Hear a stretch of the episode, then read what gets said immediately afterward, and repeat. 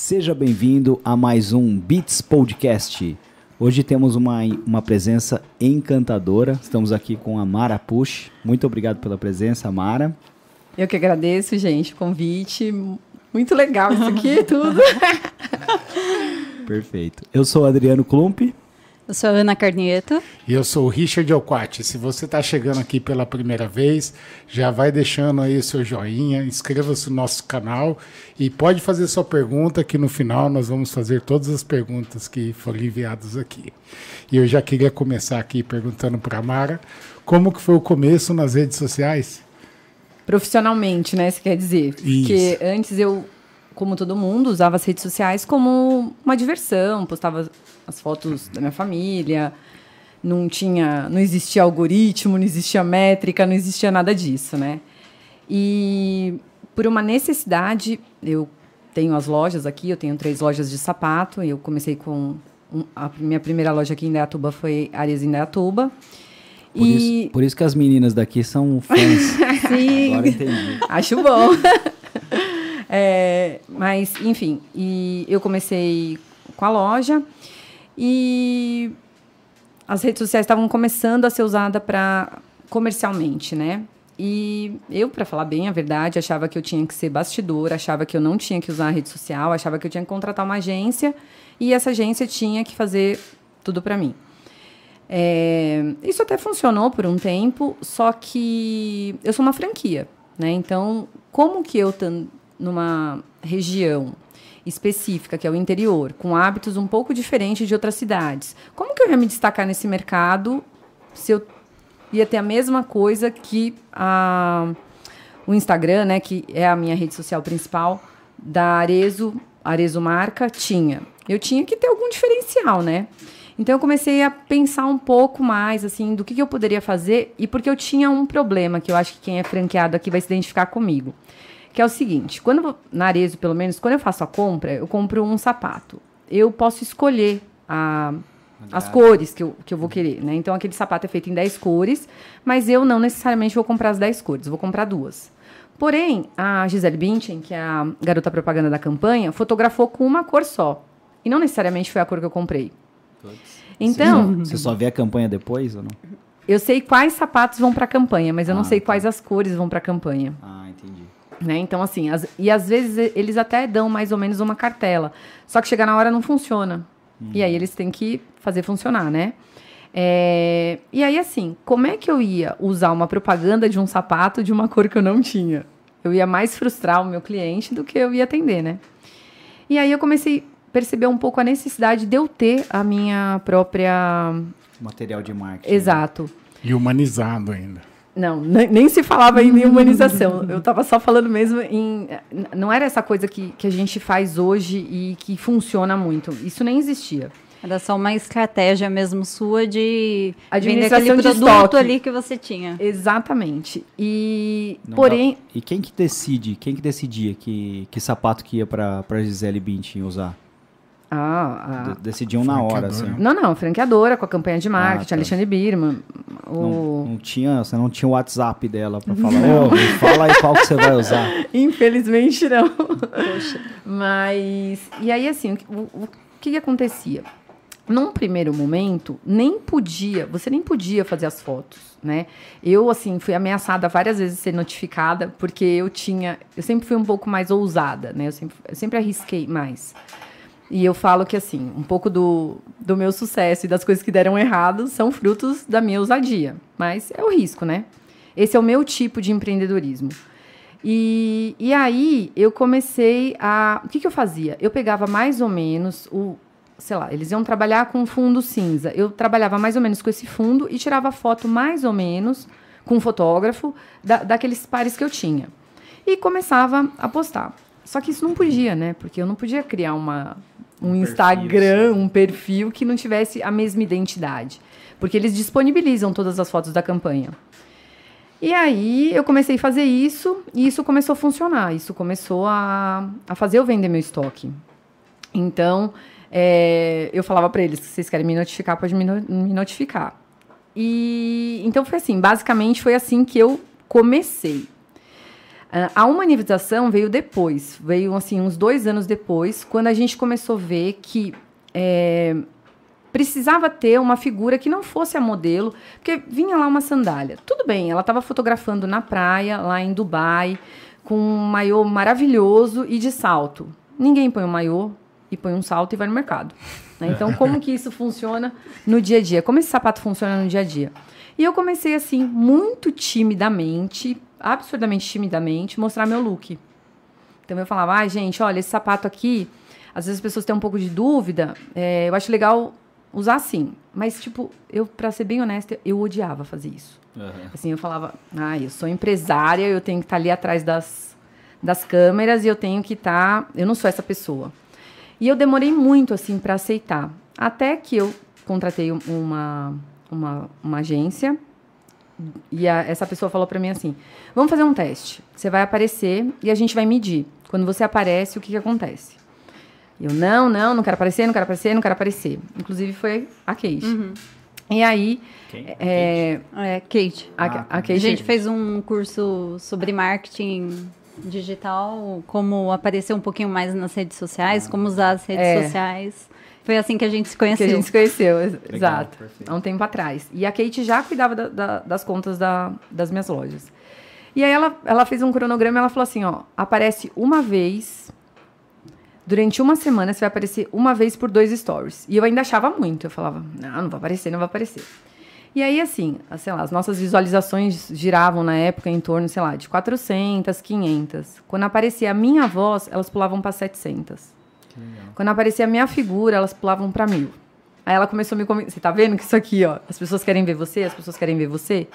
E aí foi quando eu comecei a fazer, comecei a fazer, e até uma dica para quem não quer fazer, para quem resiste, Tem vergonha? tem vergonha. Eu também tinha. Eu gravava, tipo, um milhão de vezes uma cena. E hoje eu gravo até dentro do chuveiro. Tipo, zero, assim. É uma coisa de hábito mesmo. Quanto mais você grava, mais familiarizado você fica com aquilo. E o teu público gosta. E você vai perdendo essa vergonha. E isso traz muito, muito retorno em venda. Legal. Top, top. Vamos lá, perguntas. A Kate, como que é o sobrenome da Kate? Garcia. Kate Garcia. Lembra? Ela, ela fez produção quando a gente trabalhou durante um tempo com, com moda, com marketing pra moda, e ela fazia produção pra gente. Kate é muito gente boa. Eu trabalhei com a Kate lá atrás, acho que na, na revista regional. Eu fiz alguma. Eu produzi ela para algumas fotos, porque eu também sou consultora de imagem. Então, ah, gente, eu, Somos. eu, é, eu sou um milhão de coisas. Porque eu sou TDAH, eu tenho transtorno de déficit de atenção, e um dos meus hiperfocos é estudo. Então eu estudo muito, assim, tipo, eu sou uma pessoa que sou viciada em curso. Que legal. E como que você descobriu que você tinha isso? TDAH? TDAH? É. Bom, acho que daqui a pouco vocês já vão perceber que eu sou aceleradaça, né? Assim, eu faço milhões de coisas, eu falo rápido. E eu sempre fui uma criança, assim, muito agitada, uma criança que era aqui é super bem na escola. Bom, eu sou prodígio, fui prodígio, eu fiz primeira série com 5 anos, entrei na faculdade com 15. Então eu sempre fui muito bem, mas eu sempre andei com a galera do fundão. Então eu, era- eu andava com os piores meninos, eu aprontava, eu brigava e tinha alguma coisa errada comigo. Será que eu tenho isso aí? Provavelmente. É, inclusive, na- nas minhas redes sociais pessoais, eu falo muito sobre TDAH, porque eu fui diagnosticada tarde, eu fui diagnosticada com 23 anos. Né? E o Gustavo, que é meu filho que está aqui, ele é também, foi diagnosticado mais cedo, porque bela, é uma. bela herança. Bela herança. É. Mas, não, mas você sabe que, assim, embora É muita gente fale mal do TDAH, o transtorno sempre me trouxe muita coisa boa. Aham. Assim, eu falo que eu sou um motor mexido.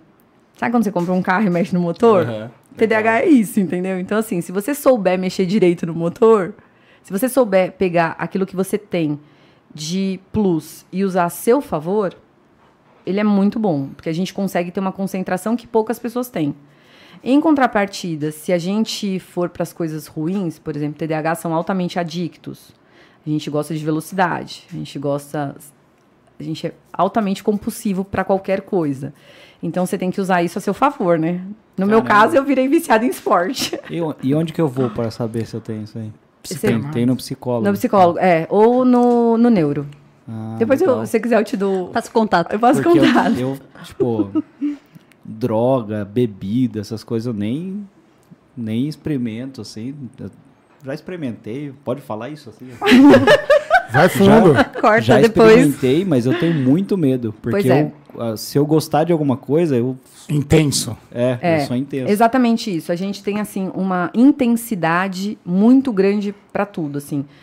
Não sei se não sei se você é, né, mas Aham. caso você seja, você vai perceber que você, tipo, se você gosta de uma coisa, você não gosta, você ama. É. E se você não gosta, você odeia, assim, tipo, é- Os extremos. são os extremos. Exatamente. Ah, eu comecei a aprender a tocar cavaquinho. Ah, minha mulher quase largou de mim. Me deram um violão agora.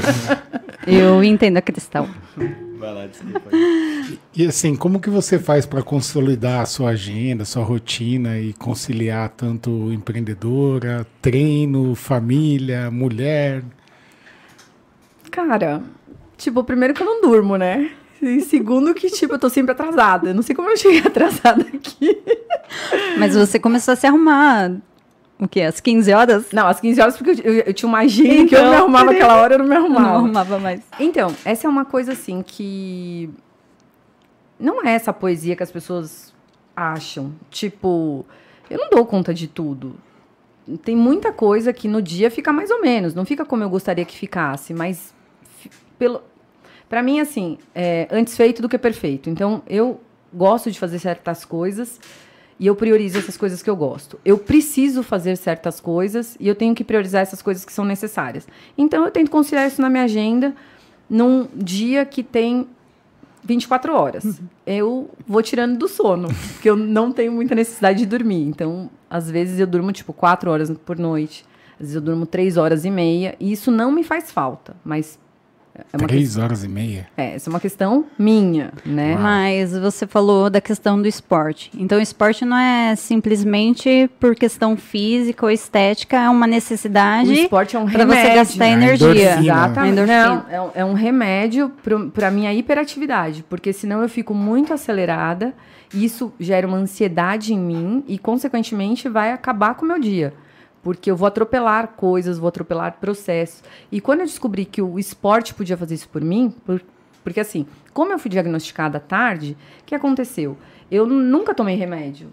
Então, depois que eu tinha feito faculdade, tinha entrado em vestibular, tinha é, feito monografia, sem tomar remédio, eu não via tanta necessidade de eu tomar remédio depois, eu já estava adaptada.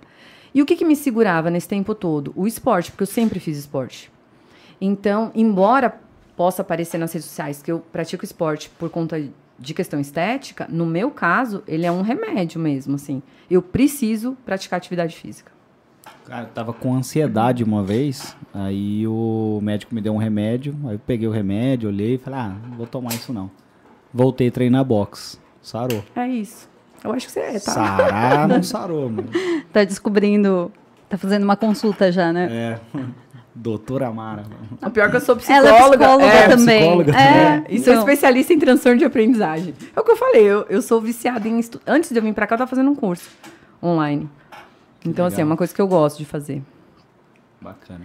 E a- falando ainda na questão de esporte, você pensa em competir ou o crossfit, a parte esportiva de atleta é só para os meninos? Não, já competi bastante. Já. Na verdade, quem começou competindo fui eu. Né? Depois os meninos foram competir. Eu sempre fui muito competitiva. Eu sou competitiva. E acho que essa é uma das características que o esporte me ajuda muito nos negócios. Porque quando você compete, você você compete para perder, você não compete para ganhar, porque ganhar é muito fácil. Quando você ganha é muito fácil. Fui lá e ganhei, né? Então, o, o que eu acho legal do, do esporte é que você aprende a perder.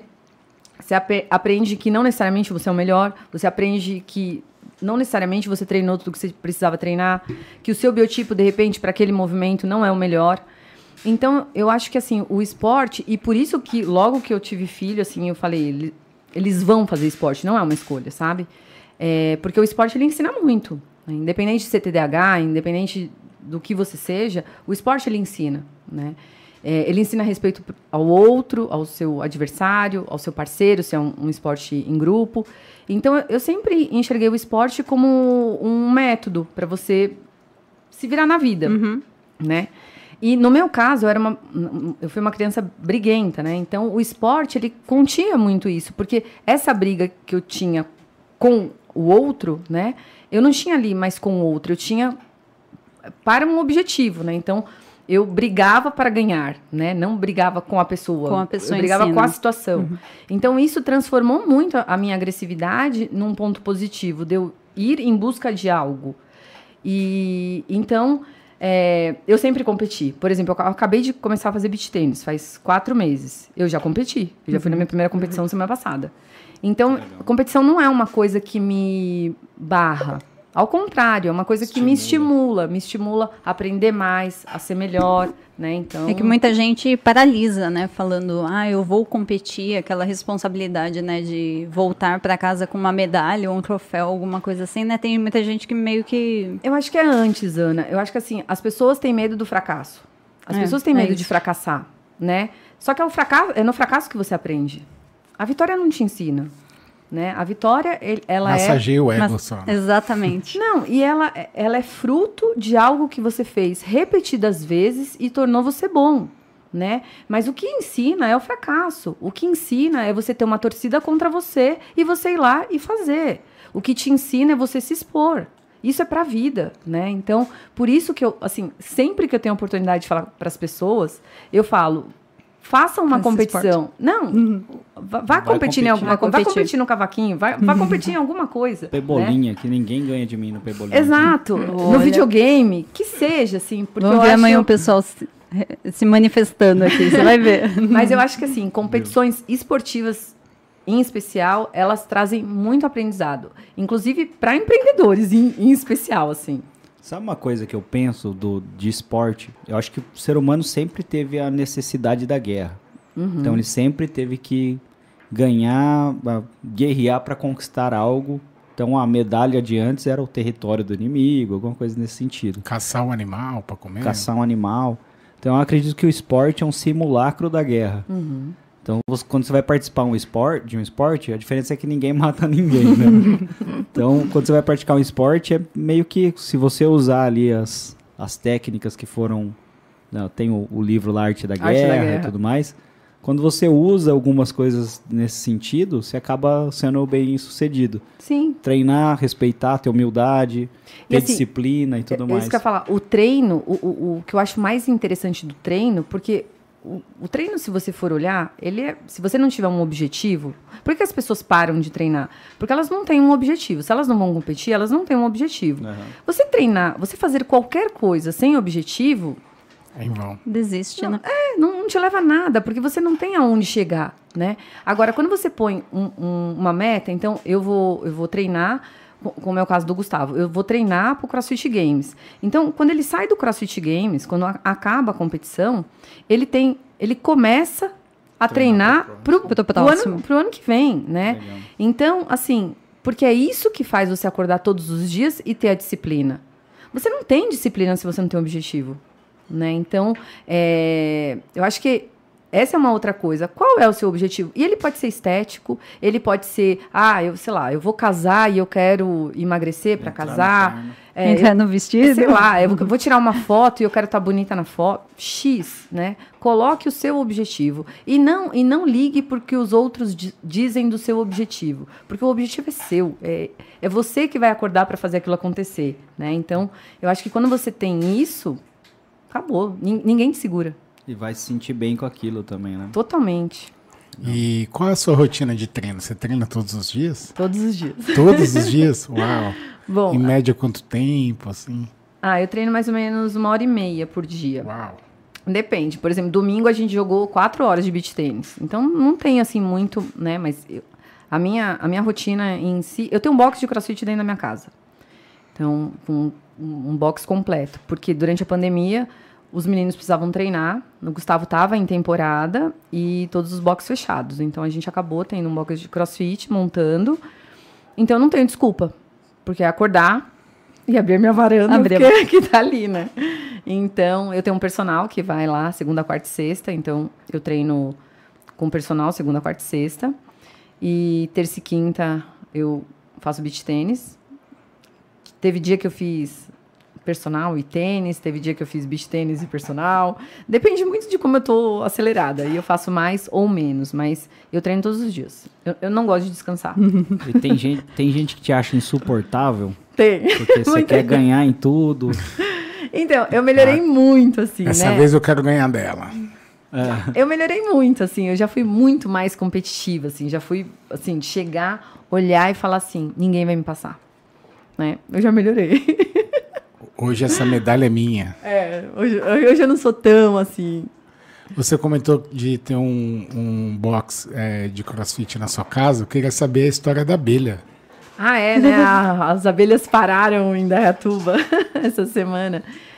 Então, na verdade, assim, eu nunca tinha visto aquilo, nunca tinha acontecido, nunca tinha ficado sabendo. Eu acordei de manhã, fui treinar e tinha umas abelhas em, em volta da, da caixa de box jump, que é uma caixa de madeira que a gente treina.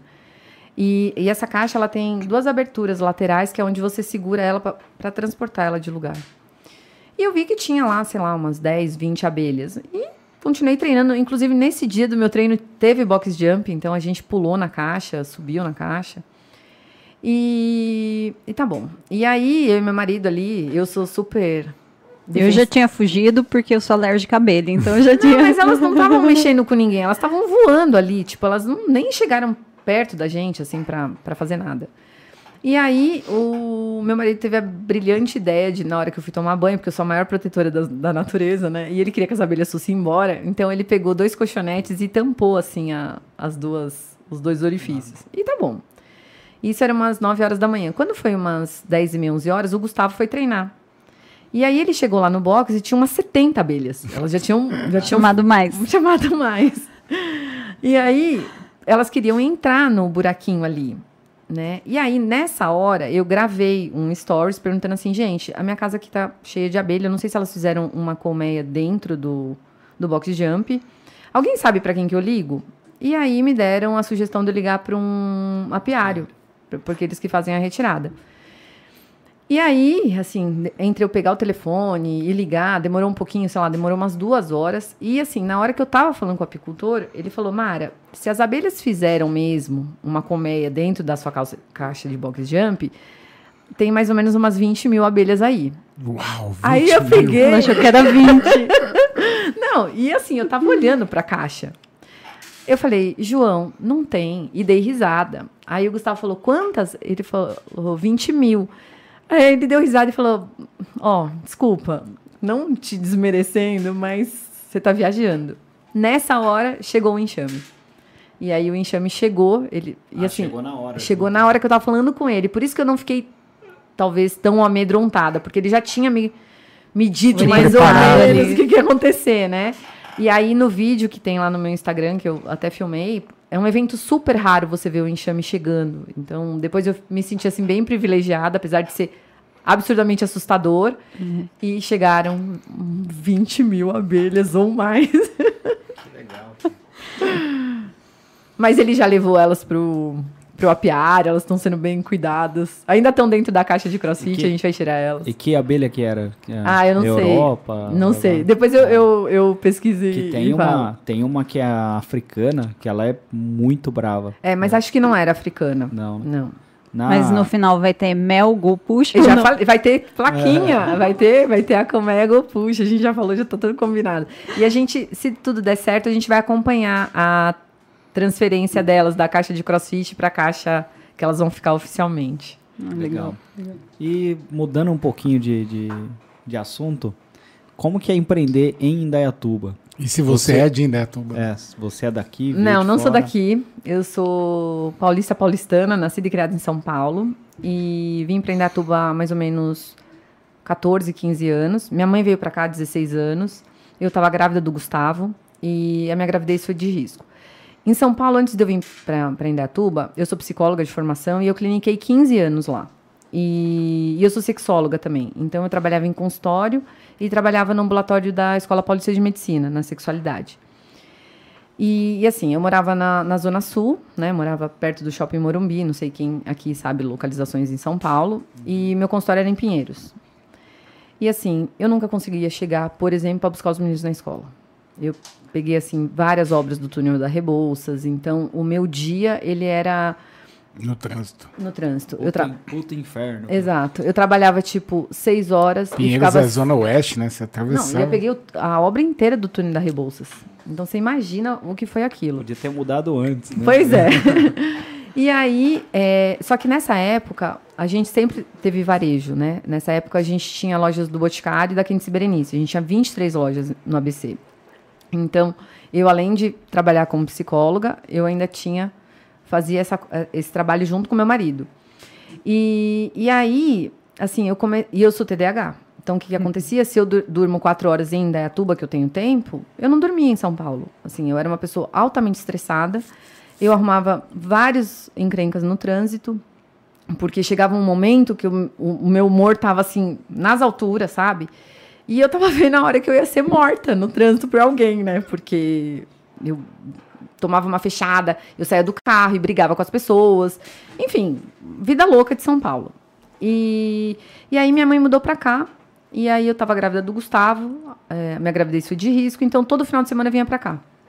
Então, Indaiatuba é uma coisa louca, né? Que você se apaixona pela cidade, aí você não quer ir Cativa. embora. É. E eu comecei a vir, vir, vir, aí eu comecei a frequentar, assim, comprar aqui, comecei, ah, tinha que comprar um presente, tinha que comprar roupa, eu deixava para comprar aqui. Então eu comecei a usar a cidade. Porque aqui era mais tranquilo, você fazia tudo com mais calma É. também, né? O Gustavo é esse jovem. É, tá? essa Esse jovem. pequena criança de 16 anos que tá ali. Nossa, eu achei que ele 16 era até mais então. velho. E, e aí eu fiz um, uma tretinha assim. É, a gente comecei olhar a casa, comecei. Ah, vamos comprar uma casa de veraneio. Aí comprei uma casa de veraneio. Aí, ai, vamos reformar essa casa. E aí Mulheres. Fui, fui, fui assim. Até que a casa tava cultivando. pronta, né? Isso. E aí era férias escolares e a gente morou aqui durante uns três meses. E nesses três meses eu matriculei os meninos na escola e não contei nada pro Carlos. Fiz a mudança, programei tudo. E aí, quando a gente tinha- ia voltar para São Paulo, eu falei, ai, Carlos, eu quero morar aqui. E, e a gente já fazia esse ir e vir, né? Então, só ia mudar a nossa, onde a gente ia ficar, né? E então foi assim que eu vim para cá. Mas durante os dois primeiros anos eu ainda fui três, eu ia três vezes por semana para São Paulo e o Carlos três também. Então a, a nossa vida ainda foi muito na estrada até a gente efetivamente vir para cá. Mas e isso e- com uma e a- criança pequena, no Duas. caso, né? Não, Do- tinha o Lucas. É. O Lucas estava com E um. cinco e o Gustavo com dois. Mas e as lojas? Deix- Deixou lá, vendeu? ou Ah, não, durante continuou? 10 anos o Carlos 10 foi e anos. voltou todos os dias. E vocês trabalham com boticário? ainda? Agora não mais. Faz Ah. três anos que a gente vendeu tudo. Isso que é muito difícil, né? Ser franqueado do, do Boticário. É, tem Então, uma lista de espera muito É, a grande, gente né? não sofreu isso porque Carlos também é prodígio, então o Carlos abriu a primeira loja com 17 anos, porque a tia do Carlos participou do processo de expansão. Ah, que legal. Então a gente foi um. A gente não, né? O Carlos foi um dos primeiros franqueados. Quando eu casei, ele já tinha três lojas. Hum, então a, a gente começou muito lá atrás, né? A gente participou de toda a expansão do Boticário, então a gente participou num outro momento que não é o momento de hoje. Entendi. E o Boticário, a Natura e Boticário é a mesma empresa agora ou Não, não? não. Não? É, Quem Natura e comprou? Avon. Ah, Avon, é, É, verdade. Eudora e Boticário. né? Eudora, Eudora, Boticário e o Boticário comprou a Vult também, né? Hum, legal.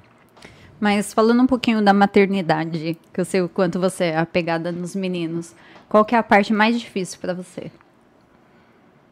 Que é pro resto da vida, assim, né? Então, tipo assim, você não pode, não é igual, sei lá, uma planta que você não pode deixar de pôr água, assim. Não, eu falo já com lágrimas nos olhos, porque pensando na minha pequena que tá em casa. Pois é. É assim, quando você pensa em ficar grávida, né? é, sei lá, não sei se isso é para todo mundo, né? Mas para mim parecia uma coisa muito mais difícil do que realmente foi, né? Eu não sei explicar assim, mas parece que a gravidez, eu não tô sendo nada romântico, nada disso, assim, porque eu sou uma pessoa bem prática, né? Mas parece que, assim, os nove meses é pra cair tua ficha de que a sua vida vai mudar, sabe? Eu tinha muito medo. Eu- sempre quis ser mãe. Eu nunca tive sonho de casar, mas eu sempre quis ser mãe. Mas eu tinha muito medo, assim, porque eu não era uma pessoa, assim, que conseguia cuidar de uma planta, sabe? A planta morria.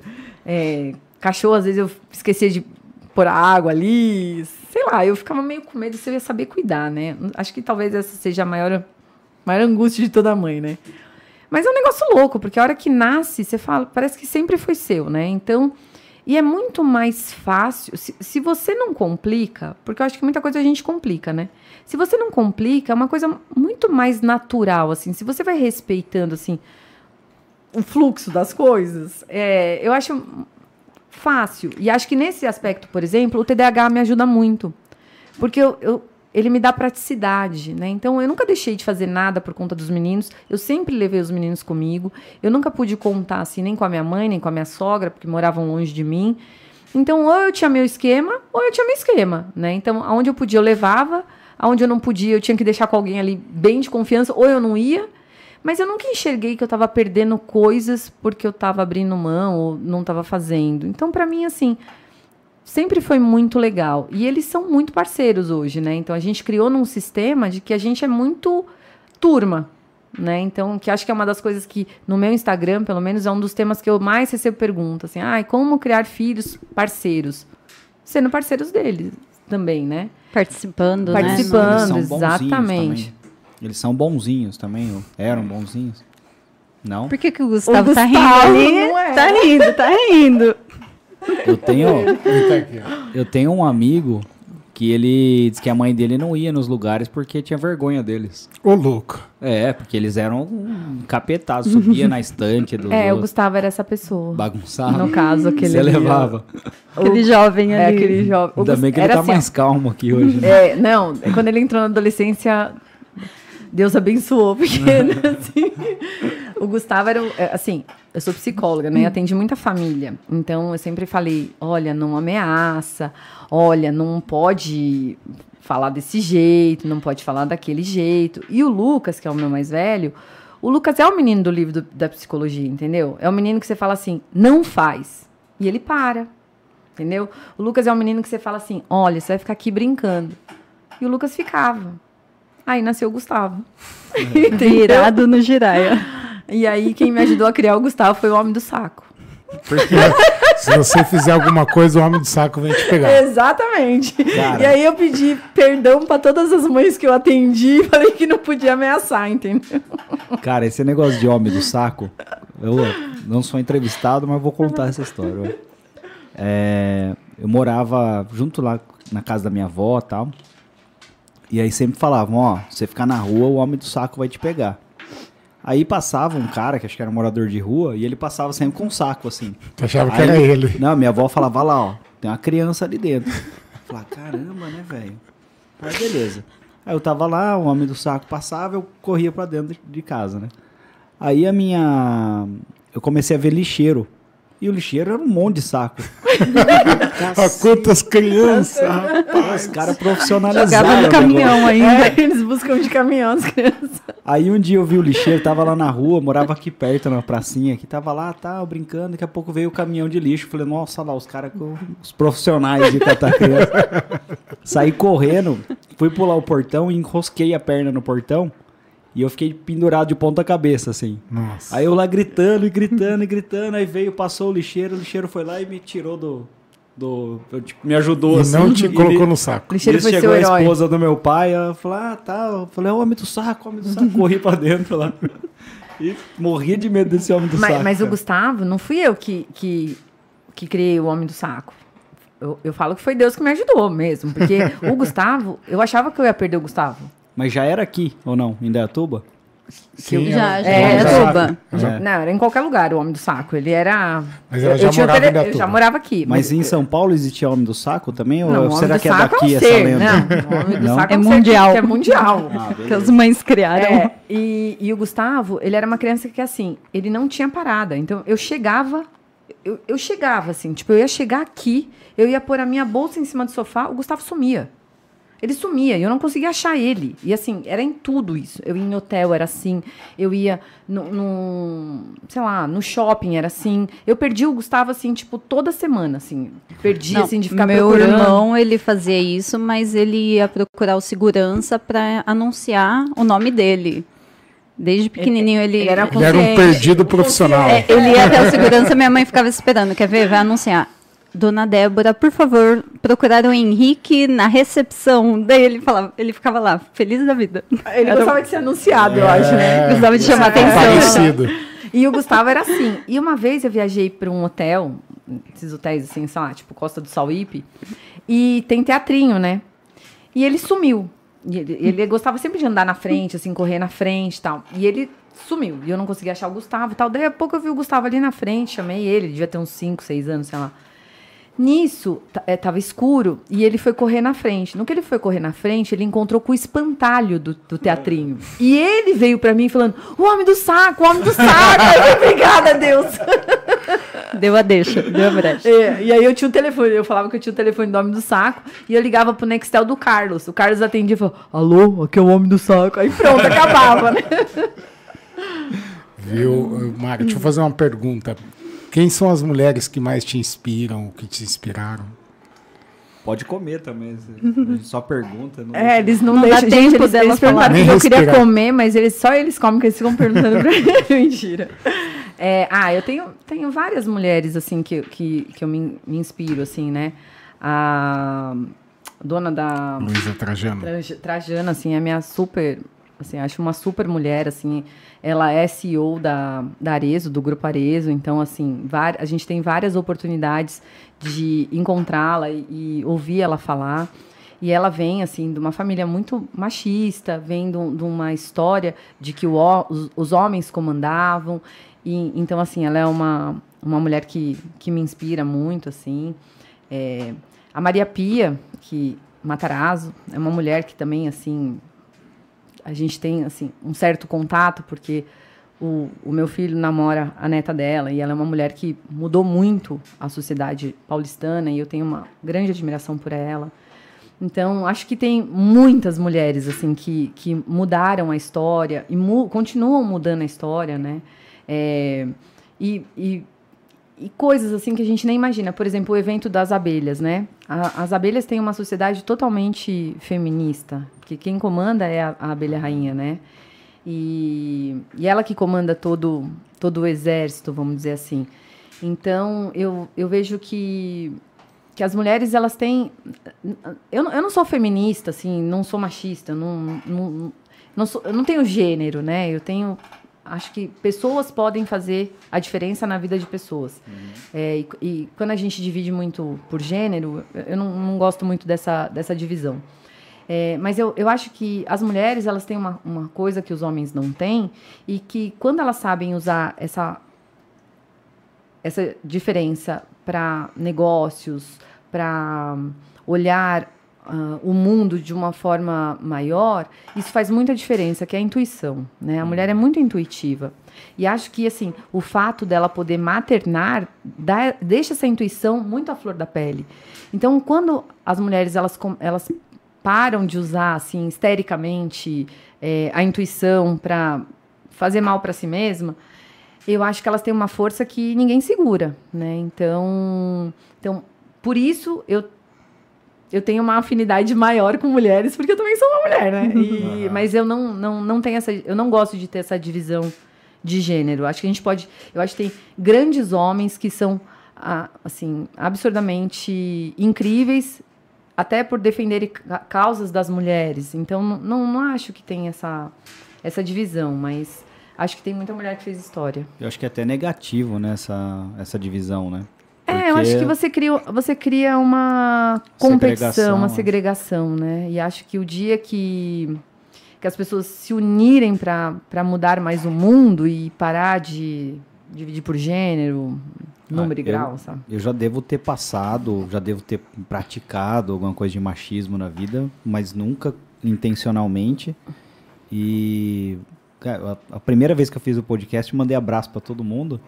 E a minha avó que me criou, minha tia que me deu oportunidade, então vim ao mundo por uma mulher, então eu não tenho, eu não consigo entender alguém tratar uma mulher mal por, por qualquer tipo de, de assunto. Ou né? até mesmo pagar menos pra ela porque ela é mulher, né? E exerce o É. mesmo cargo do que um Eu, homem. eu, é, isso não faz muito sentido pra mim, assim, sabe? Tipo, na- eu, eu vou até além, assim. Eu, eu não vejo sentido em, em tratar mal pessoas. É, exato. Qualquer pessoa. Nem, e bicho, assim, eu não vejo por que tratar mal qualquer coisa, Qualquer né? ser vivo ali. né? Exato. É, também. Então, é, talvez essa seja uma das características que eu mais sofro na minha vida, assim, porque eu acabo sofrendo muito por ver isso, né? Assim, acabo abraçando causas, cada vez mais causas, que nem quando eu fiquei sabendo que a questão das abelhas e a abelha é essencial para o ecossistema, né? Então, Sim. se acabam as abelhas, acaba a, a cadeia produtiva. Uhum. E quantas pessoas sabem disso? Né? A maioria das pessoas fazem o quê? No meu post mesmo, se você for. Né, esse, esse vídeo deu uma viralizada no TikTok. E assim, tem alguns comentários dizendo: ah, é só botar fogo. Né? Uhum. Então, assim, culturalmente, a gente acha que é uma coisa ruim e você vai lá e extermina. Mas as pessoas sabem qual a função daquilo. As, as pessoas, uhum. né? Então, é, e aí eu acabo abraçando causas porque eu acho que eu tenho uma certa voz e que eu posso fazer as pessoas se conscientizarem de alguma forma, né? Eu sempre acho que as coisas não acontecem por acaso. Em Datuba, eu, eu vim saber porque isso aconteceu na minha casa. Estão tendo vários surtos de, de enxame de abelha, né? E, e até eu dei uma entrevista hoje para a TV Sol com, falando um pouco disso, e aí eu escuto muitas pessoas falando assim: ah, as abelhas estão invadindo a minha casa. Não. Vocês estão invadindo a casa. A gente que invadiu, né? Exato. Né? Assim, quantos empreendimentos imobiliários tão, saíram nos últimos seis meses em Indaiatuba? Então, assim, para onde esses bichos vão? Eles têm que ir para algum lugar, eles estão procurando para onde ir, né? Então, eu diria que, que, que, esse momento, assim, de, é, é onde eu mais sofro, assim, dessas injustiças e dessas, dessas desigualdades, assim. Você falou um pouquinho sobre mulheres que te inspiram e tudo. É, o que, que você falaria para uma mulher? O que, que ela precisa ter ou ser para começar a empreender? Coragem. Eu acho que simplesmente Meter isso. A cara é, tem que ir, tem que ir, assim. Gente, ninguém vai, sabe? Eu falo muito isso para os meninos, falo muito isso para amigas minhas, ninguém vai pegar na sua mão. Ninguém vai te levar. Ou você se leva, ou você vai ficar onde você tá. Então, assim, pega você na sua mão e vai, entendeu? E assim, ah, mas por onde eu começo? No, do primeiro dia. Você quer ser empreendedora? O que, que você sabe fazer que você faz bem? Né? Ah, mas tem um monte de gente que faz. Gente, qual é o negócio da Starbucks? Café. Quantos lugares de café, café, quantos lugares de café a gente tem no mundo? Por que, que os caras se sobressaem? A experiência de tomar café, né? Então, assim, sempre dá para você fazer diferente. Oakberry, né? Assim, Estou uhum. fazendo alguns publis aqui. Enfim. Mas Oakberry, açaí. No Brasil, quantos lugares vendem açaí? Por que, que Oakberry é uma marca mais, mais conhecida do que as outras? Mais gostoso também. Né? Porque é uma experiência, porque vendem para você uma imagem. Então o cara sabe fazer o diferente. Então se você é uma pessoa que faz bolo e você cria um diferencial do seu bolo, você cria um brand, você cria uma, uma identidade sua, que pode ser inclusive assim, bolo da avó né? Fui criado pela minha avó, fui criado pela minha tia. O cheiro de bolo provavelmente traz uma, uma lembrança afetiva para você. Acho que é por isso que eu compro tanto bolo aqui então... na Todo dia ele come bolo. Então, assim, é você usar isso que você tem de bom junto com algo que, que traz uma emoção. Provavelmente você vai fazer diferença. Agora, ah, tá dando dinheiro pet shop. Eu não entendo nada de pet shop. E eu vou lá e vou empreender em pet shop. Eu, Mara, não sou a favor desse Dessa desse linha pensamento, de porque qual a chance disso dar certo? Qual a chance de você acordar no quinto dia e falar assim, puta que saco, tem que ir lá na pet shop? Porque não é uma coisa que você ama, não é uma coisa que, que você um, gosta. Dar um banho no gato. Entendeu? Dar um banho no gato é difícil. É, porque desafios tem em todas as profissões. Em e se tudo. você não gosta do que você faz, ou se não é o seu core business, né? Exatamente. Vai, vai, na primeira dificuldade você vai desanimar. Exato. E, e quando você ama o que você faz, você vai querer que aquilo dê certo. Você vai querer, assim. Não tem chance de dar. Não pode dar errado, né? E quando você enfia todo o seu dinheiro, aí não pode dar errado mesmo. Por isso que eu acho, assim, que tem várias histórias de grandes empreendedores que quebraram e o cara tinha, assim, a grana de investir naquilo e aquilo tinha que dar certo. E aí, quando você precisa que dê certo, você vai colocar toda a energia que você tem é que você não tem para dar certo, né? Então, isso não é só para mulher empreendedora, é para qualquer pessoa que quer empreender. Empreender é fácil? Não, é difícil. No Brasil, é três vezes mais difícil. É. Entendeu? Só que assim, é, se fosse tão ruim, não tinha tanta gente com tanto negócio. É. Né? É, que profissão que é fácil? E se fosse tão fácil também, né? Ninguém ia conseguir empreender, porque tava todo mundo... Exatamente. Tava todo mundo, só tinha empreendedor, não tinha Não mão de tinha obra. Né? Então, Eu, eu vou. Alguém tem alguma pergunta sobre isso? Que eu vou mudar o assunto agora. hein? Pode. Eu fiquei aqui na cabeça, você como psicóloga, sexóloga, existe uma queixa em comum das mulheres ou dos homens? Sim. E você estuda o que pra ser sexóloga? você tem que ter Duas formação em né? medicina, em alguma área da saúde, Saúde. e aí você faz uma especialização. Pe- Pelo menos quando eu me formei, não tinha sexualidade na, na grade curricular. Então, eu me especializei pela USP, né, pelo, pelo Prosex, que é a a unidade de sexualidade da medicina da USP. Eu fui primeira turma da, da, da, da especialização. Eu caí na sexualidade também, assim. A vida, ela me põe, assim, em cada lugar, que é muito louco, né? Porque eu, sou, eu falo que eu sou uma pessoa muito disponível pra vida. Assim, eu gosto de viver, né? Então, eu me, eu me coloco em situações que me permitem ser convidada para coisas, né? Então, eu trabalhava com Carlos na- nas lojas do Boticário e eu fui numa consulta ginecológica da- da- de rotina minha e comentei, falei, nossa, não aguento mais trabalhar com marido, tal, não sei o quê, porque realmente essa é uma dica que eu, que eu dou. Pensem bem antes de trabalhar, assim, com marido, sei lá, com família, tal, porque não é uma coisa fácil. E aí, é, essa minha ginecologista falou: Você não quer voltar para psicologia? Você não pensa em voltar? Eu falei: Ah, eu penso tal. E ela falou: Ah, eu tô montando um ambulatório de sexualidade. Você não quer vir trabalhar comigo? E eu pensava a mesma coisa, mas meu Deus, eu nunca trabalhei com isso. Como é que eu, que, que eu vou fazer lá, né? E aí, é, eu fui procurar curso e a USP estava abrindo a primeira turma. E aí eu fui fazer a, a especialização. E, e assim, é, você trabalha no, no caso da sexualidade, você trabalha tudo que tem biologicamente que pode te dar um problema. Então, assim, você não tem orgasmo, você tem dor à relação, isso de homens e mulheres, né? É, você não consegue ejacular, é, você tem algum trauma. Então, cuida de- dessa parte disfuncional da sexualidade. Né? Então, você pode tratar com medicamento, né? O, o que tem algum problema ali biológico, ou você trata com, com terapia. Legal. E existe uma queixa em comum, assim, do homem ou da mulher? Ah, ou- homem, vai- ejaculação precoce. Um amigo dele mandou perguntar. Meu primo pediu para perguntar. É, homem, normalmente, ejaculação precoce, e mulher, é, falta de orgasmo. Falta de orgasmo, né?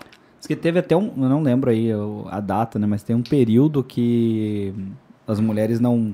Era considerado histeria, não era? Alguma coisa assim? É, o não, na, na- na psicanálise, né? Na- Freud dizia Dizia isso, isso. né? Mas culturalmente a mulher não foi, não foi criada na, na- nossa cultura para ter prazer, né? Era mais o homem tendo prazer e a mu- mulher servindo, né? Pra- Então tem uma questão meio cultural da igreja também. Então tem Até um pouco O de machismo tabu vem daí, ainda exato, de falar exato. sobre esse assunto, né?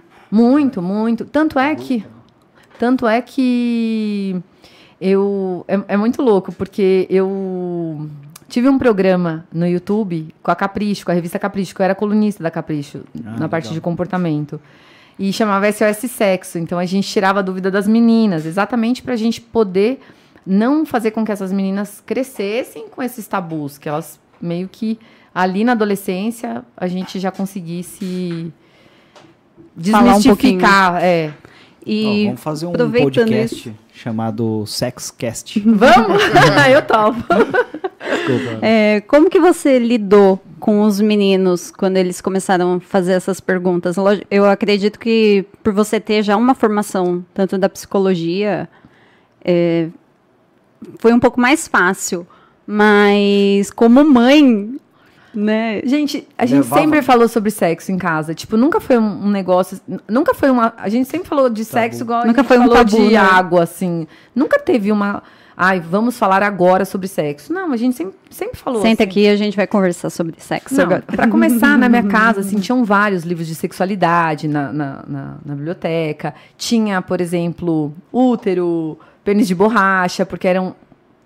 É, Ferramentas. fer- ferramentas quando a gente ia fazer, por exemplo, educação sexual na escola. Sim. Então eu tinha isso em casa. Então nunca foi um negócio que, nossa, minha mãe é sexóloga, sabe? Tipo. então, em casa sempre foi muito tranquilo. E, e por exemplo, a, a, Capricho. Eu aparecia muito na Capricho, muito na, na Revista Nova, muito na Revista Cláudia, muito em matéria da internet. Então, acabava que, para nós, era igual vocês Normal. ser publicitário, eu era sexóloga, né? Aqui a gente atende a Hot Flowers, né? Uhum. Aí direto aparece algumas coisas também. É, e assim, então para nós sempre foi muito tipo normal, né? As pessoas de fora que às vezes ficavam, nossa, sexóloga. E eu falava assim, gente, eu sou sexóloga, não sou a dona do puteiro. Porque as pessoas confundem um pouco, entendeu? Tipo, eu cuido da parte mais médica, né? assim, né? Então, eu não ensino nada para ninguém, não ensino nenhuma técnica, não sou eu que faço isso, né? Eu cuido da parte que não deu certo, né? Vamos dizer. E, então, pra gente sempre foi muito tranquilo. Então, quando eles entraram na adolescência, tipo, camisinha, pílula, engravidar, primeira vez nunca foram assuntos que a gente precisou parar um dia e falar sobre isso, sabe? A gente falava ali no dia a dia. É, eu também criei essa liberdade com, a, com, as namoradas, então quando tinha alguma namorada, assim, a gente tentava entrar nesse assunto para que ficasse uma coisa que não fosse Bem um problema, assim, exato, não fosse um problema da gente falar, sabe? Então os meninos levavam os meninos em casa e falavam, ah, deixa o menino. Não, é, é jeito nenhum. não, não, não. Não? A cara do Gustavo. Ficou ruim, hein? Mas você tem alguma dica para as mães que estão nessa fase aí, que não tem é, toda essa liberdade aí com os filhos, né? Então, que tem meio que um, como começar, como né? começar essa conversa, né? Como que puxando esse assunto para não ficar esse papo de senta aqui, a gente vai falar agora sobre sexo. Uau, mãe, não. Não, minha mãe é, não fala sobre é. isso, minha mãe não faz isso, né? Eu acho assim, ó, é, isso, essa liberdade para você conversar, e não só sobre sexo, sobre qualquer assunto, ela tem que ser construída desde pequeno, né? Se seu filho ele tem um problema, ele vem contar para você e você fala assim: "Ai, não, vai lá contar pro seu pai". Ah, não, não vai falar disso agora. Ai, não, filho, ai, e você finge que não tá acontecendo nada, né? Pergunta é, pra professora na escola. É, né? exato. Se você vai fazendo isso, ele, você não vai construir essa relação com ele, né? E eu tô falando menino ou menina, uhum. independente. E então isso tem que ser construído, né? É, assuntos, por exemplo, é, quando o Gustavo era, era, pequeno, sei lá, ele tinha uns 3, 4 anos, não, um pouquinho mais, 5, 6. Um dia ele chegou e falou assim: Mãe, eu já sei o que é fazer sexo. E aí, assim, se isso acontece numa casa tradicional, qual a primeira reação? Meu Deus, aonde ele viu isso? Quem que mostrou isso para ele? Ah, Aí eu falei Bloqueei a internet desse menino. É, onde ele está olhando, né? Porque as pessoas não têm o hábito, e isso é uma, assim, um exercício básico assim que a gente faz. É você perguntar. Porque às vezes o que ele está falando não é o que você sabe. Uhum. Aí eu peguei e falei assim: ah, ego? E como é? Ele falou assim: é quando duas pessoas se beijam. então, assim, na cabeça dele, sexo era isso. Agora, se eu já falo assim, Gustavo, como assim? Aonde você viu isso e tal? Ele já vai achar que beijo é um negócio horrível. E eu nem perguntei para ele do que, que ele estava falando. Né? Então, a primeira coisa é investigar. Porque criança escuta qualquer coisa e inventa e qual sai história. repetindo, Cria, né? Cria. É. Então, você tem que primeiro investigar a fantasia, né? Então, do que, que ele está falando? Aí, ah, é, filha? Não, mas então, mas eles estavam se beijando, provavelmente eles se gostam, né? Quando a gente gosta de uma pessoa, a gente beija. E você vai levando mais para um lado do afeto, né? Pra descaracterizar essa coisa do, do sexo pelo sexo e do sexo como, como um ato de amor, um ato de entrega, para que isso vá desconstruindo essa coisa. Porque o sexo, se a gente olhar a cena em si, né, ela, vamos dizer que uma criança pegue um, um adulto transando. Parece uma coisa agressiva, né? Um em cima do outro, ali, gemendo, suando tal.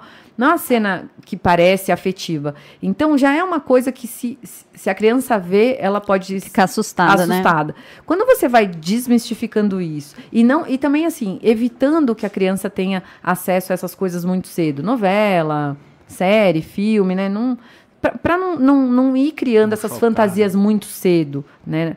Por isso que existe a censura também, né? A censura, apesar de parecer uma coisa ruim, ela não é. Ela é um limitador para que pessoas que não tenham tanta noção de certas coisas não exponham as crianças aquilo, né? Uhum. É, só que hoje a gente tem muita exposição, né? Música, funk, essas coisas todas. Não tem tanto jeito. Mas quando você vai desconstruindo e fala assim, não, essa letra é muito feia, só, não, vamos escutar outra coisa. E você não precisa entrar muito no mérito do que é né? Você vai conseguindo desconstruir um pouco disso e criando um, um, um relacionamento um caminho de, de perguntas, né? E- essa, essa questão do. Você falou, o- o sexo é um ato de, de amor, de carinho Uhum. e tal. Eu acho que em muitas. ah, filme pornô antigo, esse tipo de coisa, era meio retratado como algo violento, né? Sim, sim, Do sim, tipo, sim. Cara vai lá, domina a pessoa. Sim. Nada sim. daquilo era natural. Sim. Então as pessoas que cresceram. Porque que assim, se, estética- se você for perguntar, nenhuma mulher gosta de assistir filme pornô. ah, Porque, né, não é um filme que tem uma história, não tem um- uma sedução, não, não existe um clima. É o sexo pelo sexo, é. né? Ou então, a tipo, agressão em si, ou a né? agressão em si, Simplesmente. né? Então, assim, e por isso que hoje, hoje em dia, hoje em dia não, já faz bastante tempo que tem até uma categoria, né? Filmes pornô para mulheres. né? tipo, como se. Mas não é isso, é, é filme que tem enredo, tem, tem, tem história, tem uma. Um, um- Vai direto ao ponto, né? Ah lá, esse daí eu não sabia, gente. Preciso me informar mais. Acho que até a questão de como o homem vê e como a mulher vê, né? Sim, Porque sim. O, o homem é mais. O prático, físico, né? É O mais físico. contato Acho que a mulher é físico, mais né? o ambiente, a história, tudo aquilo que Clima. envolve o ato em Isso. si. É... Eu, eu- eu também, eu volto a dizer, não acho que tem a ver com gênero. Ah, não é. acho que, tipo, Da pessoa, da, da, pessoa, tem que personalidade você da gosta, pessoa. é, né? Então, Legal. Tinha até uma. Não sei se é verdade também, tirando as dúvidas. Um amigo seu- meu mandou. O Não, vizinho tinha- agora. é, diz que os nórdicos eles tratavam sexo como algo totalmente fisiológico. Como sei lá no banheiro, tá apertado, vai no Resolve. banheiro, é, resolve.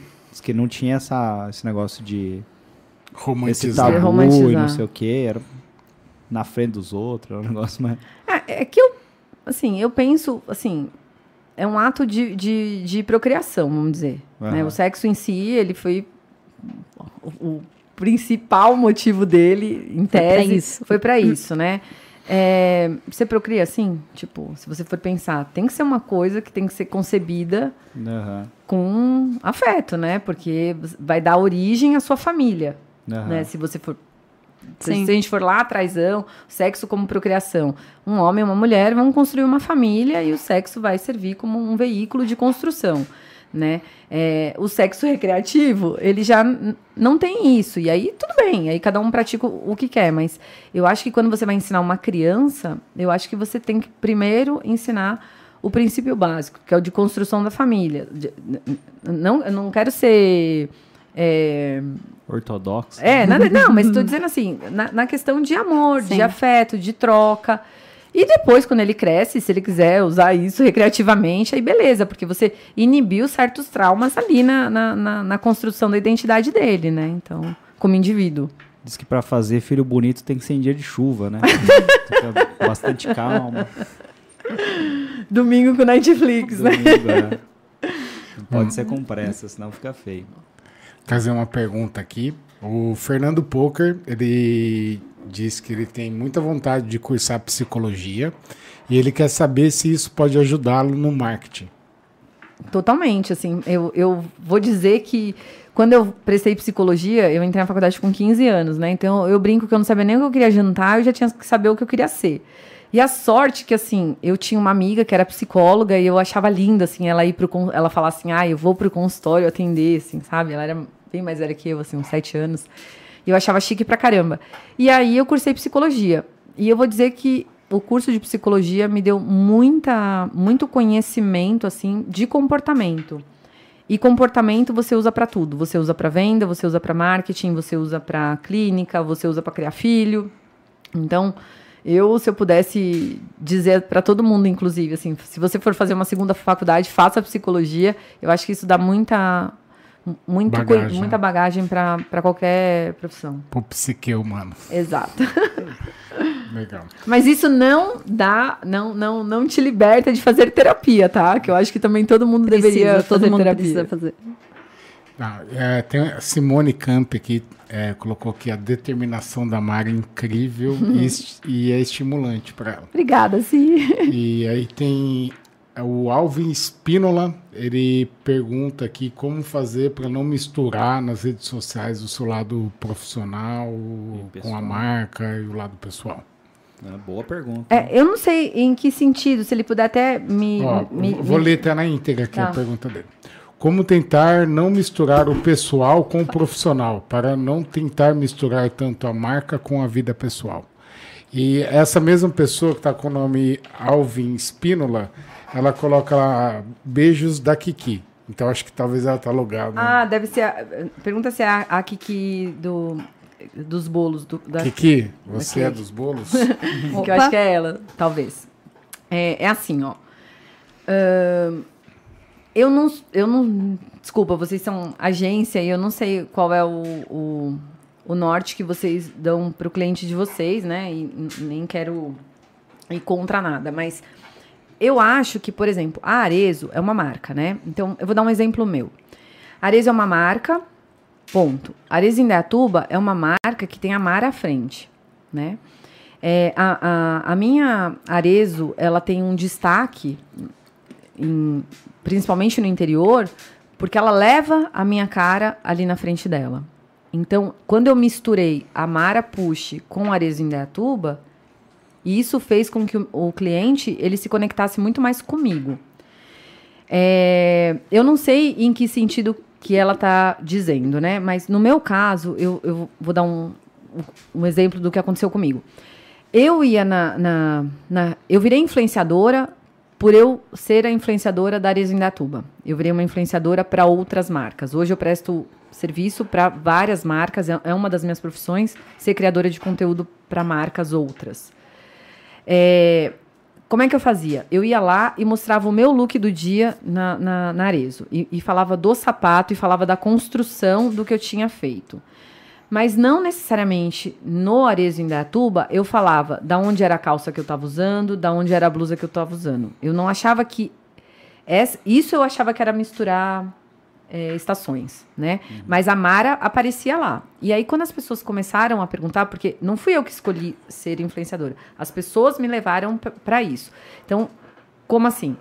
As pessoas perguntavam, onde é essa blusa que você tá? Mas eu queria essa roupa que você tá. E eu falava, bom, eu vou responder lá no meu pessoal. Então, hoje, a Mara Push da Areza Indaiatuba é a mesma do, do meu perfil. Então, vários assuntos, eles se coligam, né? É, eu não vou mostrar o meu dia a dia na Ares Indatuba porque eu sou uma franquia. Mas, de repente, se fosse a 7374, que é uma multimarca, eu não tô ligada a nenhuma mar marca mãe, podia ser que eu mostrasse meu dia a dia. Podia ser que eu mostrasse como é que eu me preparo para ir para a loja, como é que eu chego na loja e monto o estoque. É que no caso da franqueadora, eu tenho certas regras é, de da mídia franquia. social da franqueadora que não me permitem muito eu fazer esse, esse bem bolado. Mas de repente, se eu tivesse numa marca minha, criada por mim, eu não veria problema, não veria problema da, da, de eu que estou à frente aparecer ali com os meus hábitos. Ela respondeu que ela mesma, ela. tá? E eu conheço ela. Minha esposa me chamou aqui. Ela é irmã da Kerry, que é uma das melhores amigas da, da minha esposa. Ai. Inclusive, eu fui na casa dela semana buscar. Ela te ofereceu um bolo? Não, eu encontrei o marido dela, o Alvin. Mas a, a Kiki, ela. A, eu e o Carlos, a gente fala muito sobre franquia, porque a gente tem uma expertise muito grande de franquia. E então a gente é, é muito procurado por empreendedores que querem montar franquias. E o Carlos faz essa consultoria, né? Ele pega a pessoa que tem lá a grana e conecta marcas que para poder ser um franqueado. E a gente faz live toda terça-feira falando sobre franquias, né? E a Kiki é uma que assiste sempre as nossas lives e ela fez um trabalho de brand na marca dela que mudou muito, assim, mudou, assim, absurdamente, assim. Então, ela é um case que eu diria que, de branding, assim, de, de, de marca mesmo, assim. Então, por isso que eu sabia então, que era ela. Mandar um abraço para Kiev, né, que é o nome dela? É Kiev? Como que fala? Não, eu só sei o Kiki. É, eu, ela se loga como Kiki. É, eu acho que é Kiev mesmo. Então, um abraço, Kiev. Um abraço, Kiki. Deixa eu. E depois você manda um bolo aqui, Kiki. Isso, por favor, tanta só propaganda Ó, aqui. Aqui tem um cliente em potencial enorme. É. Come bolo todo Tô dia. que parar um pouco. E vou dar até a dica. Ele é apaixonado por bolo de fubá. Bolo Com de requeijão. Milho, bolo de, milho. de milho, é. Bom, é, vocês também ajudam a formatar a franquia de algum algum comércio, alguma coisa que está tá começando, Sim, assim? É, é, aí que tá, você não consegue formatar uma franquia se você não tem um, uma operação que já está há dois anos funcionando, né? Então uhum. você, tem, você tem esse timing. E aí sim, a gente faz estudo de viabilidade. Na verdade, é mais o Carlos que faz isso, né? Uhum. Estudo de viabilidade de se se o negócio é franqueável ou não. Tá, legal. A gente Mara, trabalhou ah. com uma. Desculpa, pode Não. falar. Eu ia perguntar, na verdade, por que que vo- é, você falou um pouquinho que o Carlos já veio do, do meio da franquia, né, da- do grupo do Boticário, mas por que hoje a Mara não escolheu seguir um caminho de montar uma loja própria, de uma marca própria da Mara e continuou com o Grupo Arezo? Não, eu tenho a 7374, é uma, é uma, é uma marca que eu criei, né? É. Na verdade, foi assim, ó. Quando eu mudei pra cá, eu trabalhava na sexualidade. Quando eu vim pra Indatuba, Indatuba tinha 130 mil habitantes. É, para você trabalhar com qualquer tema de psicologia e em sexualidade em específico, a gente fala que a gente precisa de um fechado, setting né? terapêutico, né? Então, por exemplo, eu vou trabalhar com uma população e eu não posso ter uma, um contato diário com, essa, com essas pessoas. Por quê? Não, não por mim, é, por eu encontrar nada disso. Mas pensa só, você vai no meu consultório, aí você me conta um caso, sei lá, que você é, tá saindo com uma outra pessoa. Isso em setting terapêutico, tá? Ainda Ela bem que você descobriu. não- ainda bem que você não falou de impotência. Não, sei lá. Brincadeira. Mas que seja, de impotência. Vamos pegar esse exemplo. Aí você vai no meu consultório e me conta esse caso. Que sua esposa tá lá infeliz, que vocês tão, não sabem o que vocês fazem, se vocês se separam ou não tal. E aí eu vou no mercado e encontro você e sua esposa, e você encontra eu e meu marido. Sua primeira fantasia é que eu contei pra alguém o que você me contou. E a hora que você me encontra ali no mercado, é, vira uma situação. Aí Seu marido falou, "Ô, Adriano, você tá meio pra baixo hoje. Pronto, aí Tá você já- caído é, aí. Pronto, daí já tem certeza, né, que contou. Então, você não tem setting terapêutico, assim. Então, eu, como eu trabalhava numa cidade grande e eu tinha, sempre tive setting terapêutico, eu não me via trabalhando com esse assunto específico em Dayatuba. Mesmo achando que eu tinha muito potencial para desenvolver mercado e, e eu estava no auge da profissão, tinha escrito capítulo de livro, tinha defendido trabalho em congresso né, nacional e internacional, eu não via assim essa eu, eu, eu via uma limitação. E aí eu teria que ir para Campinas para trabalhar. E aí, poxa, eu tô saindo de São Paulo, eu vou para outra cidade, largar os meninos de novo, pequenos, tal, né? Então, eu comecei a ver outras possibilidades, que foi quando eu fui para consultoria de imagem. Eu sempre gostei de moda, eu sempre fui vendedora, eu sempre vendi tudo, assim, eu, eu me considero, assim, a minha profissão mãe, eu sou vendedora, eu vendo qualquer coisa, assim, eu gosto de vender, e não tenho a menor vergonha de vender nada para ninguém. E, e aí eu comecei a pensar, poxa, ser consultora de imagem, vou trabalhar com moda, que foi quando eu conheci a Kate, foi quando eu comecei a fazer as produções de moda tal. Eu fui a primeira consultora de imagem de Indaiatuba, lá atrásão. E aí, nesse meio tempo, apareceu a loja da Arezzo para eu comprar. Assim, eu já tinha o, o gerente de expansão da, do Boticário, saiu e foi para Arezzo.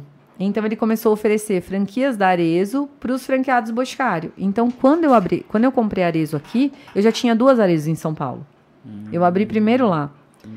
E aí eh, a gente teve uma teve uma fatalidade que a dona da, da loja daqui, ela veio a falecer.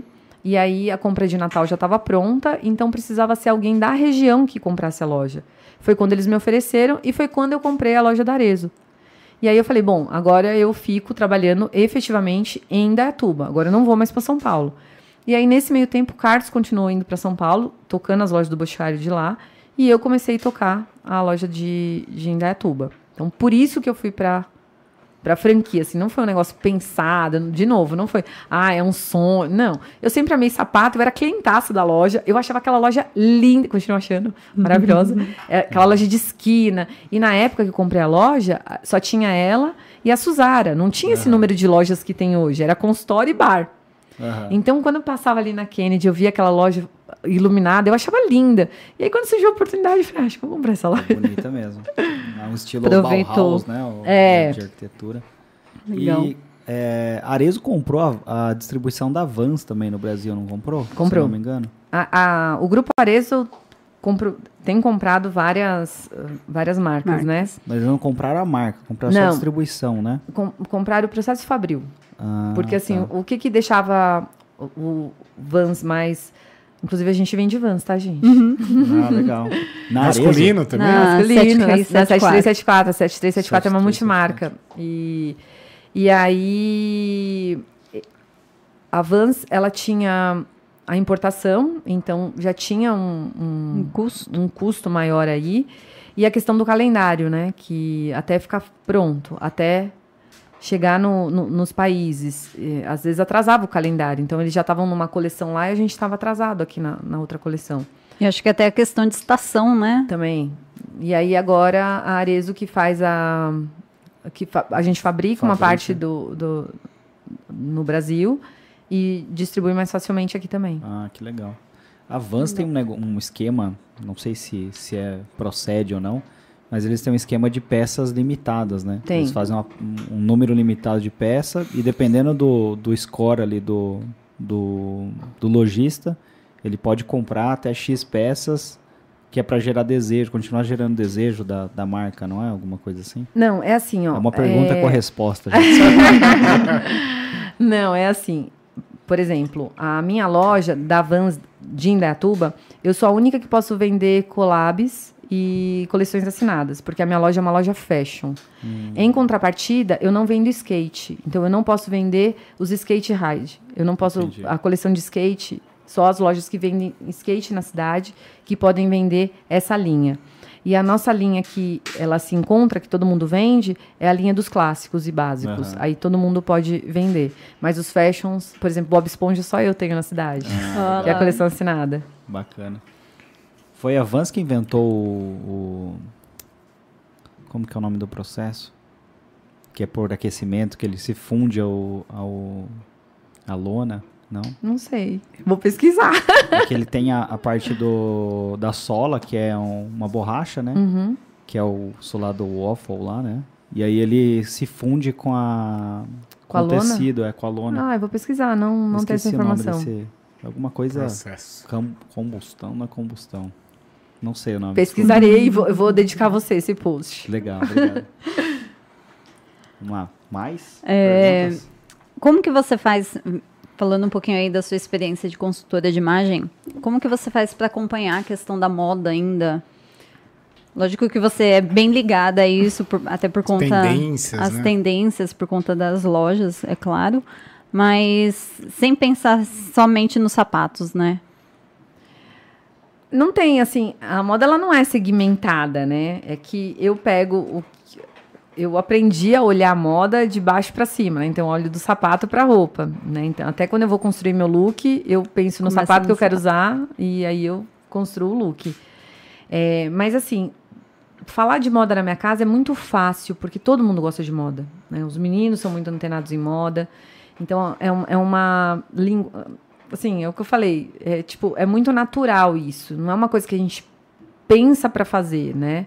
É, é- é quase que intuitivo. A gente, todo mundo é ligado, a gente vê essas fusões, a gente vê o que está acontecendo no mundo, a gente vê uma coleção assinada, a gente troca em si, e depois a gente vai discutir isso, a gente vai assistir. Nossa, você viu o desfile de. de, de Lógico que a gente não sente, assiste todos os desfiles, mas quando é uma coisa assim muito é, incrível, a gente pega e fala, pô, você viu isso aqui? Nossa, assiste o que a Vuitton fez aqui, você viu o que o Valentino fez aqui? Então a gente conhece muito esse, esse mundo e, e as marcas também dão muito material pra gente. Então, cada vez que uma coleção é construída, assim, na, na Arezo, vem todas as tendências. Vem da onde saiu, vem da onde saiu a influência, vem da onde saiu o tecido.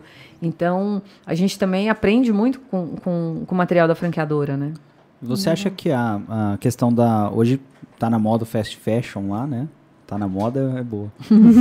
o mercado da moda mudou para fast fashion. E antes existia lá um, um grande estilista que criava uma coleção com alguma inspiração, algum olhar especial, assim. E depois essa coleção ia descendo de classe social. Eu vejo depois de um tempo, assim, no, no fast fashion mesmo, que o movimento mudou. Do tipo, ele vai da base da pirâmide e aí ele vai escalando essas classes sociais. Você enxerga isso ou não? Eu De enxergo, estilo. eu enxergo mais o, um- o- Eu vejo um pouco diferente, assim. Eu vejo mais a- o, o mercado da cópia, né? Que hoje, com, com a internet, o cara acaba de desfilar lá, eu consigo tirar um print daquilo e copiar isso e fazer isso num preço Bem acessível. bem acessível, o né? acesso à informação acaba ficando mais rápido, sim. consequentemente a cópia também, né? A gente vê muito com a Nativosa isso, né? A, a NV acaba de lançar uma coleção, você vai né, no, nos centros populares e já tem igual, igual, entre aspas, Sim. né? Mas já Aham. tem a cópia ali, né? Então, eu acho que a internet ela é muito boa, mas ela é muito ruim. Depende de como você usa. E Mas- o mercado da cópia, ele destrói muito o mercado da moda, né? Porque ele tira o autoral, Aham. né? Porque tem um momento que você já não sabe de onde, de onde Quem começou? quem começou aquilo, né? As, as pessoas que não têm a informação do início, da tendência, tipo, vai achar que foi a lojinha ali da esquina que, que criou, né? Mas você acha, assim, muita gente vê moda como algo Supérfluo. supérfluo, Uhum. né?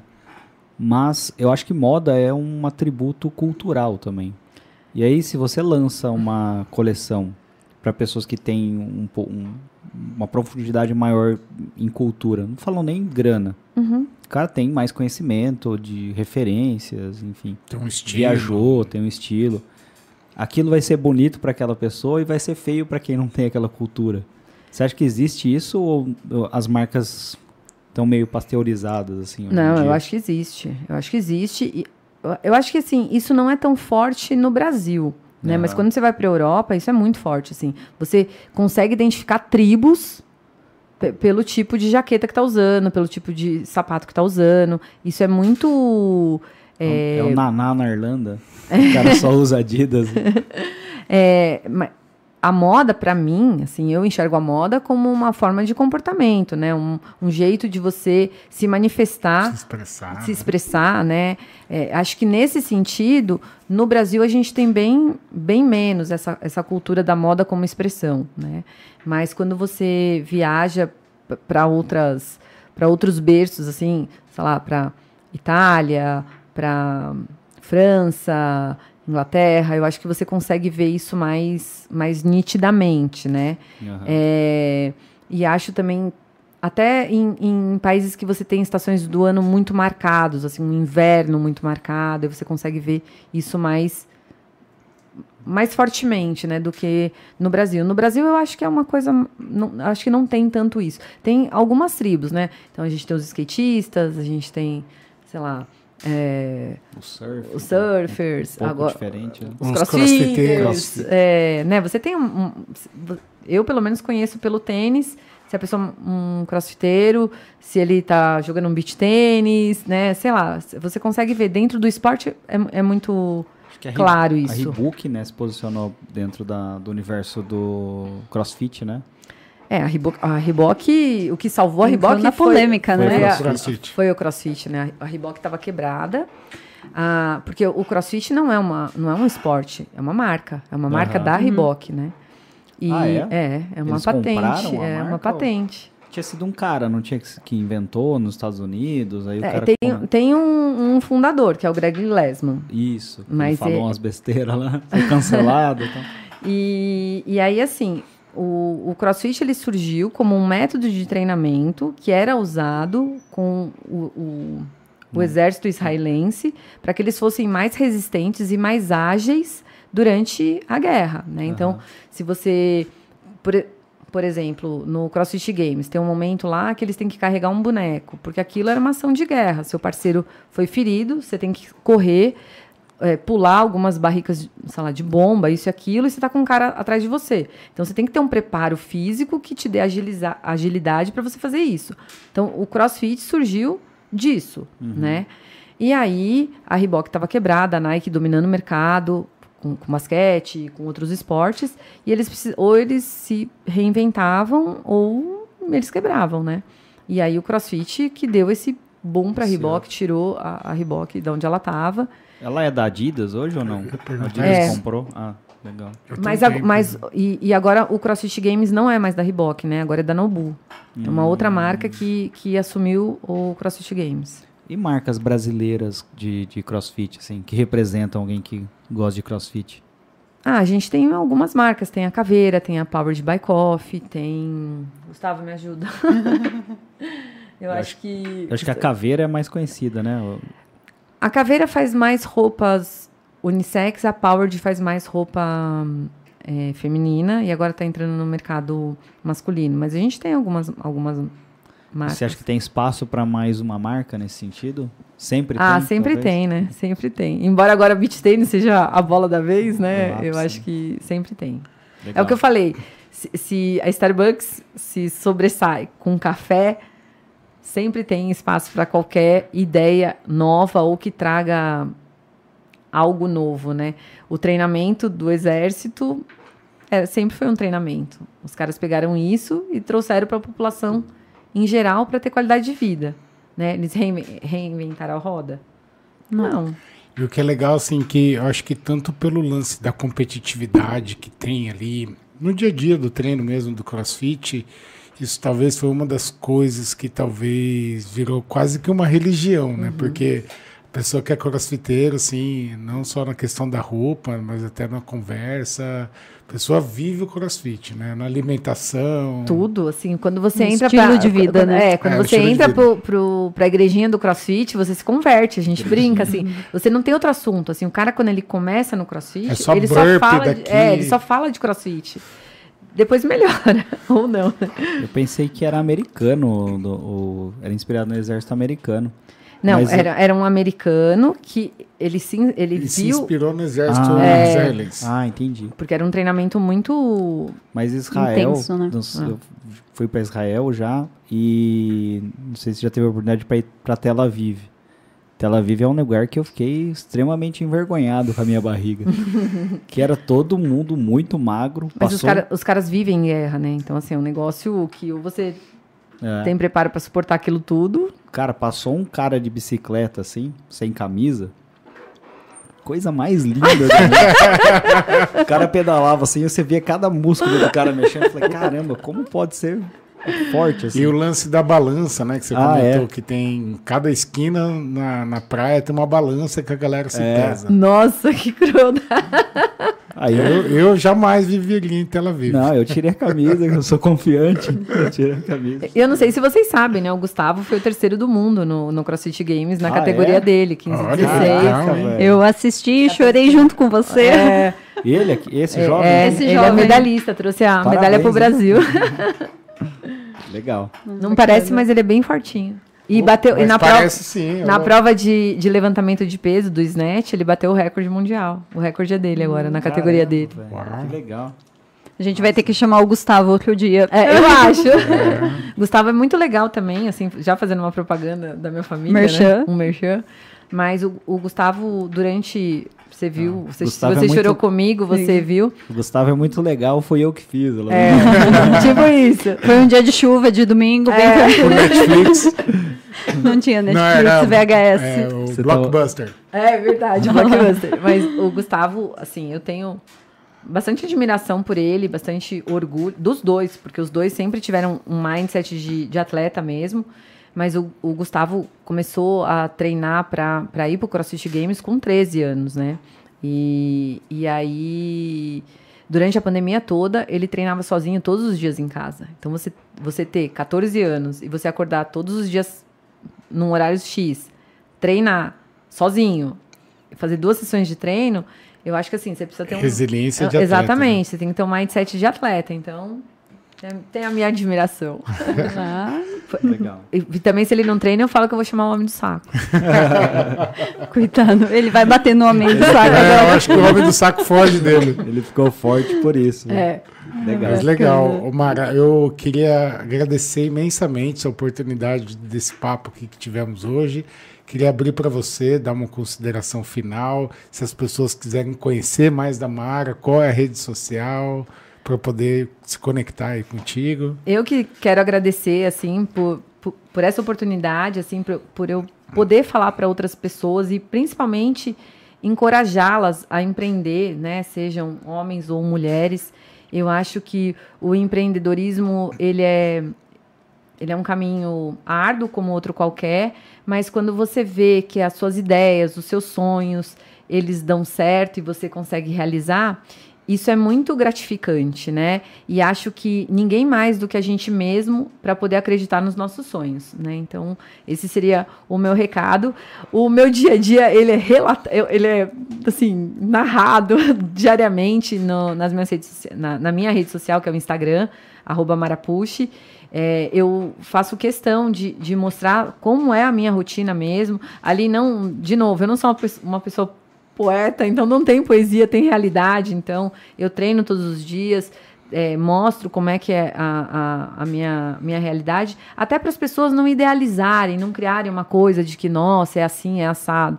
Não, é um dia a dia como outra pessoa qualquer. Se você for no mercado, você vai me encontrar fazendo compra, né? Não, eu tenho, tipo, uma ajudante que vai na minha casa duas vezes por semana, o resto é a gente que se vira, lava roupa, passa pano no chão. Então não tem essa não, não existe essa esse status, essa coisa idealizada. Existe um dia a dia, só que com o plus de eu tra poder trabalhar, poder ter o privilégio de trabalhar com uma coisa que eu gosto, então isso realmente traz brilho no meu olho. E eu gostaria que todo mundo trabalhasse dessa forma. Legal. Bacana. Obrigado por, obrigado por ter vindo. Foi um prazer te conhecer. Eu que agradeço. E venha mais vezes. Convidar a família inteira Pode agora. É, eu acho que seria muito legal, assim. Vamos, vamos ver se a gente combina de todo mundo. Bacana. Fechado. É isso Obrigado. aí. Então, agradecer todo mundo que está aí nos curtindo. A Ana que conseguiu fazer que a ponte aqui contigo e participar. Foi um prazer. Hoje. Mandar um abraço pro Quintino Opa. também. É isso aí. Quintino. Queremos você na festa de fim de ano em Quintino. Tá convidado. Ela falou que não ia te convidar. Aí, ó. Pode deixar. Então, é que eu falei que não ia levar tá meu marido, entendeu? Não, não, Quintino, Quintino queremos é... você lá no Lamba Aeróbica do, da Beats. Oh, esse é fera, me ensinou a dançar forró, cara. Legal, boa. Então, tá Valeu. Obrigado. Tchau. Tchau.